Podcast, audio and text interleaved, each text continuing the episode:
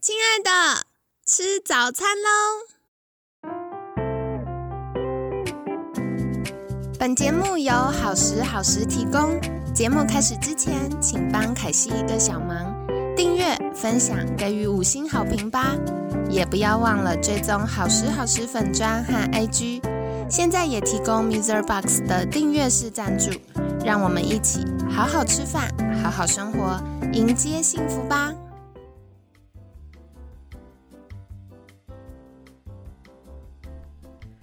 嗨，欢迎来到凯西陪你吃早餐，我是你的健康管理师凯西。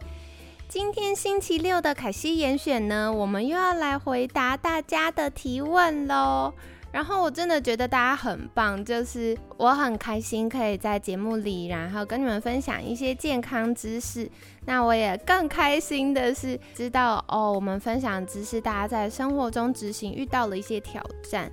那刚好可以再借着这个机会来澄清一下，会一起讨论交流。今天会来聊的有四题，第一题是有发问说 Seven Eleven 的。食物啊，就是今天他吃的太油了，白肾豆啊、咖啡因胶囊啊、碳水化合物阻断剂啊、便秘茶这些大餐后的紧急防护品，凯西的看法是什么呢？是不是偶尔可以救急使用呢？我觉得这个题目啊，跟大家问能不能喝酒有点像。我常常会遇到大家问说，凯西。我要跟朋友聚餐，要喝酒，然后要怎么样？不要变胖或不要造成身体负担。大餐完要怎么样？吃了可以吃很多，很开心，然后不要变胖。或者是晚上睡不好，到底要不要吃安眠药？不吃安眠药的话，就不吃助眠药物或一些补充品的话，好像会很担心睡不着。可是吃了呢，又会觉得啊，会不会上瘾这样子？然后我也常常会遇到同学问说：“可惜那个便秘，到底要不要用晚肠啊？要不要喝那个排便茶什么的？”一般大家问我就会有个标准回答，就是吃药的是问医生，那剩下的是你觉得要用就用吧。为什么呢？因为我觉得吃了很油腻不舒服，然后。心里有罪恶感，重点应该是这个，对不对？就是心里有罪恶感，或者是晚上想睡觉睡不着，然后很害怕睡不着这件事本身也会造成我们失眠嘛。那或者是便秘，便便没有大干净，就是觉得堵在肚子里很不舒服啊。所以我都会觉得，如果你衡量需要用，当下就先用。当然，药物的部分还是要寻求你自己的医生哦，因为每个人的健康状况不一样。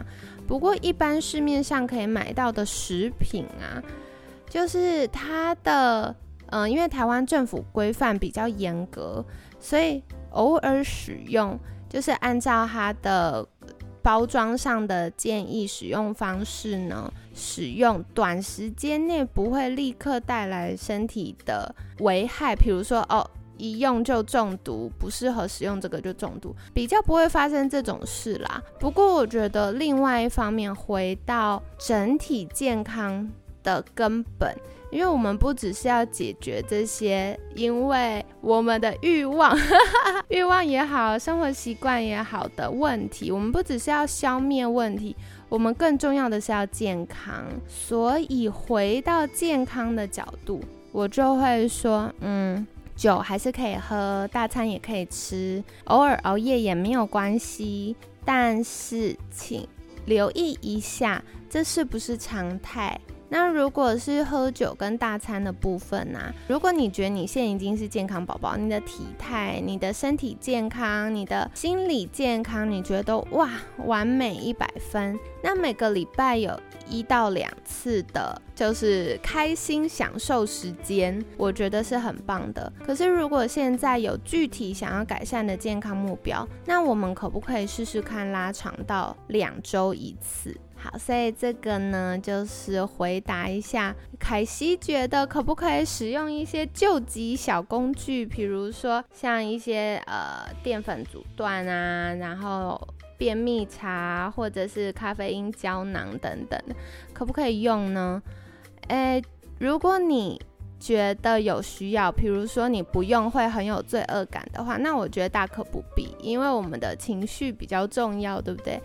但另外一方面，日常生活中我们还是要留意，到底哪些因素造成了我们的不健康。比如说，哪些日常因素让我们容易肥胖？哪些日常因素让我们容易便秘？哪些日常因素让我们容易失眠？那说回来，这个原则性的问题讨论完了，那重点就是，嗯，如果使用咖啡因胶囊啊，它的好处会。就是会刺激交感神经嘛，会让我们比较有精神，然后代谢快一点。另外一方面，如果长期压力大，肾上腺本来就没这么平衡，或本来自律神经就没有这么平衡的人，很有可能使用咖啡因胶囊呢，会让心跳过快，容易胸闷或觉得喘，那或者是晚上睡觉会比较睡不着。因为一般你喝咖啡喝下去大概就是那一杯，了不起就是几十或者是一百多毫克咖啡因。可是如果是咖啡因胶囊，很有可能小小一颗它的剂量就很高，因为都是萃取，所以在使用上剂量还是要留意哦。那另外咖啡因呢，它也会需要。肝脏比较长时间的代谢，之前凯西看的研究是大概要七十二小时才会代谢完毕。但我们喝咖啡或者是使用咖啡因胶囊，也不会是只有一天，对不对？大概都会连续个几天。那再来吃咖啡因胶囊跟喝咖啡。你觉得哎，咖啡我选了是低咖啡因绿灯的，然后我吃咖啡因胶囊也是建议用量，但有没有想过它两个加起来可能就会超量，所以这个都是在使用上要留意的。我觉得大家不用把淀粉当成万恶的冤首，就是我觉得这几年包含了低碳啊、生酮饮食啊，就是很多人都特别害怕吃淀粉。但其实好的淀粉，圆形的淀粉对我们的健康来说非常重要，因为除了大脑跟心脏的细胞非常需要葡萄糖之外，圆形的淀粉里也有非常多的维生素 B 群、钙、镁跟纤维质。所以我觉得关键是把精致淀粉，比如说糖啊、蛋糕啊、饼干啊、面条、面包啊这些东西，代换成圆形的。那原型就会分两大类，一个是五谷杂粮啦，全谷杂粮，然后另外一个是根茎类。所以像凯西日常的话，除了常常在节目提到的地瓜、南瓜、莲藕、莲子、红豆汤、绿豆汤这些东西之外，我也常常会吃红萝卜啊、洋葱啊、大蒜啊，然后或者是会吃一些杂粮。那杂粮的话，我很喜欢像红扁豆啊、鹰嘴豆这些，就是它有一点糖类，但也有蛋白质，也有纤维质。那另外的话，我最近新认识一个豆子叫腰豆，就是它有点弯弯的，有点像放大版的黄豆哦，有点像肾脏，对，就是长得像肾脏这样，哦，有一点弯弯的，但它是浅黄色，有点偏白的浅黄色。那另外像黑米。黑米跟黑糯米还是不太一样，黑糯米是它会暖暖，就是比较软软黏黏的。那黑米的话，它是长长的，它会比较多纤维质跟花青素。好，所以大家在日常淀粉的选择呢，可以参考喽。那第二题是，大家都会建议说，呃，一般的营养专家都会建议说，碳水减半，就是要少吃一点，要控制血糖。但运动前后吃碳水是不是必要的？还是运动前后补充蛋白质最好呢？好，那这个我们之前在节目里好像也回答过了，就是呢，运动前的补充可以看你空腹多久。那如果已经到了该吃下一个正餐的时间，比如说跟前一餐的间隔时间有四到六个小时以上，那我会建议要吃一点东西。那如果是诶吃过早餐要去运动，那到健身房大概才过了半小时或一小时，还需要补充吗？就不需要了，因为你前面有吃饭了嘛。好，然后再来的话是，我觉得大家常会遇到的生活情境题呢，就是下班。要去上运动课或要去健身房，那这种状况，凯西会建议补充小点心，比如说便利商店能买到的，就是茶叶蛋啊、香蕉啊这些。为什么需要补？就运动前补充蛋白质呢？主要是帮助我们平衡血糖，然后增加这个续航力。那说到平衡血糖，所以你一定猜到了，就是。运动前也要补充糖类，那补充糖类的原因在于让我们肌肉里面有比较多的肌酐糖。那肌酐糖是我们肌肉在运动的过程当中呢，或肌肉细胞里面它的这个能量呢，会转换成 ATP，就是细胞的电池。所以大家会发现，若空腹运动，你可能做同样的重训、重量跟组数，你很容易就累了。然后做到后面可能就是歪七扭八，已经姿势就动作没有那么稳定。但如果是你的血糖是平稳的，你可以就是把你的动作做完，虽然会很累、会酸痛，然后到后面可能也觉得哇有点力竭了，但会比空腹的状况好。那如果是运动前的补充，到底要怎么选择比较好呢？像刚刚有提到的是。运动前半小时到两小时，那这段时间可以补充一些好消化的固体，比如说香蕉啊、茶叶蛋啊。但如果是运动前半小时以内，那就可以用喝的。像凯西自己的习惯就是，我会喝一个浓的豆浆，就是它可能一盒里面有十五克的净蛋白质，然后喝一个浓豆浆，我就去上课了。那上课的过程当中，因为以前都是一对一或一对二的重训教练课，我就会准备椰子水，因为椰子水里面有很多的糖跟矿物质，所以我们在运动过程中，肌肉的这个神经传导也好，或我们流汗也好。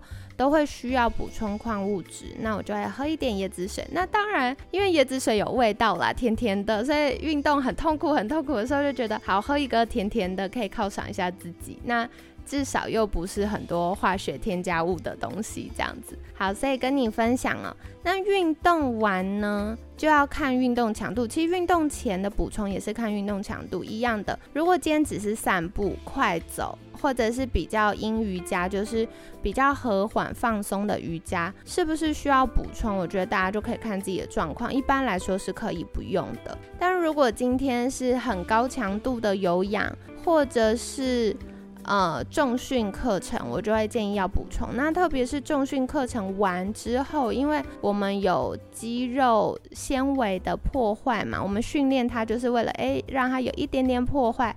然后修复就会长新的肌肉，所以运动完的补充就非常重要。科学研究呢，就是重训完的三十分钟内补充，它的吸收效果是最好的，就是拿去补肌肉的效果是最好的。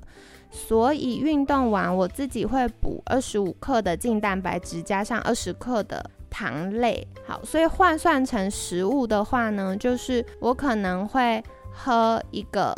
一般的豆浆加两颗茶叶蛋加两个水果，或者是豆浆套那个蛋白粉，然后再加一个地瓜一个水果之类的，或者两个水果这样子。那大小就是大约拳头大小就可以了，也不是太大哦，要不然吃一大个面包就破哇又破功了。大家就会分享说，是不是需要靠营养补充剂呢？我觉得，因为如果是素人在练的话，这样子就可以了。那如果有一些是专业的运动员，他们在做培训，他们也会有一些专业的营养补充剂，比如说纯的葡萄糖套水啊，或直接吃，然后或者是其他的补充品。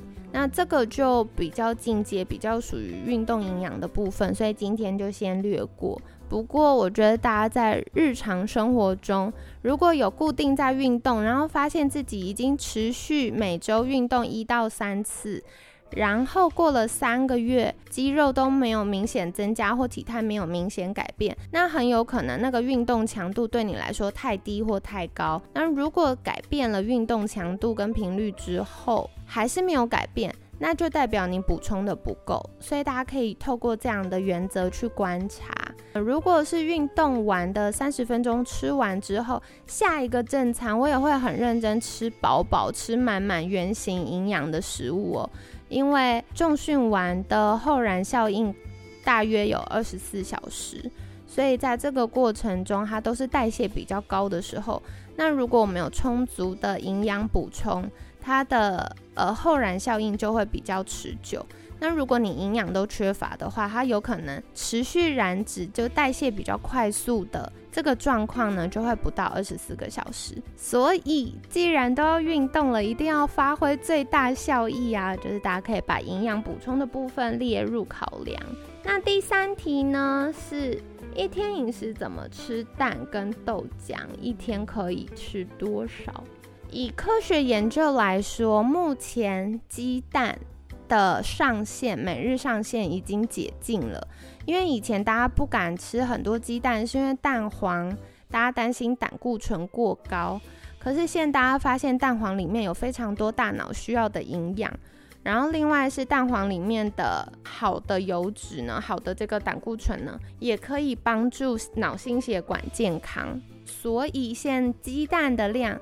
已经就是每日上限取消了。可是从另外一个角度来说，我也不鼓励大家一整天的蛋白质来源都只有摄取鸡蛋，因为我们都知道不同的食物它会有不同的营养组合。比如说，除了蛋白质之外，维生素呢、矿物质呢，那如果是植物性的这些蛋白质来源，可能还有植化素。所以凯西会建议说，我们的蛋白质摄取尽量多元。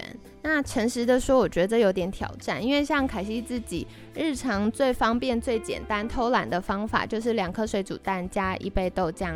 那有的时候会豆浆加蛋白粉这样子，可是就会很容易变成我们吃的食物不够多元。所以我觉得。可以把不同类型的蛋白质分散在一天三餐里面，比如说早上就是很赶时间，然后或者是没有那么饿、没有胃口，那可能用鸡蛋或者是用豆浆或用蛋白粉帮忙就可以了。但午餐跟晚餐有没有可能吃个鱼、吃个鸡？那如果是吃素的朋友们，有没有可能选择多样化的豆类，而不是只有靠豆浆、豆腐？比如说像前面提到鹰嘴豆啊，然后黑豆啊、黄豆啊、红扁豆啊、腰豆啊，这些都是很棒的选择。那另外，蛋白质除了在这些豆类或者是肉类里面之外呢，还有的就是全谷杂粮类。好，所以为什么会一直提醒大家说，诶，可以尝试多吃全谷杂粮？主要的原因就是里面也会含有一些些蛋白质，然后一些些纤维质，一些些糖类，一些些 B 群啊，然后或者是其他的矿物质啊。因为我们要想，它就是一个种子，全谷杂粮就是一个种子，一个种子它要长出一棵树，对不对？所以它会蕴含了非常多复合形态的营养在里面。日常生活中可以多样化摄取，然后尽量换着吃的话，会是比较好的哟。那最后一题，纳豆是圆形食物吗？诚实的说，我觉得圆形食物其实是一个相对的概念。比如说，最圆形的食物，应该就是远古时代我们吃采集的水果。然后挖到的这些树根啊、叶子啊、捡到的叶子啊，然后吃生肉，但现在就不是，所以经过切割、腌制，然后或者是烹煮，这些方法都已经算加工。可是我觉得大家留意的是，那个加工必要的加工是需要的嘛？这样才不会吃到寄生虫啊、细菌等等。但我们在提的加工，现在大家口语的加工食物、食品，比较是精致加工，它已经变精致，什么意思呢？就是它会可能食物已经长得跟原来的形态有非常大落差，你无法直接看出它本来长什么样子，然后或者是。它的营养素已经被加工的过程中流失，那或者是它有添加一些其他的添加剂等等，那这种比较精致加工的东西就要避免。所以说回来，纳豆算原型食物吗？凯西自己会把它算在原型食物内，因为虽然它有经过发酵，已经有初步的加工了，可是它还是长得跟原来的豆子比较接近的，而且。纳豆经过发酵，它有更多的嗯抗氧化营养在里面，所以像有些人说吃纳豆可以降血脂啊、清血管啊等等，是真的有科学研究的哦。不过我觉得大家也不用为了要改善什么问题去吃纳豆啦，因为嗯纳豆每个人接受度不一样。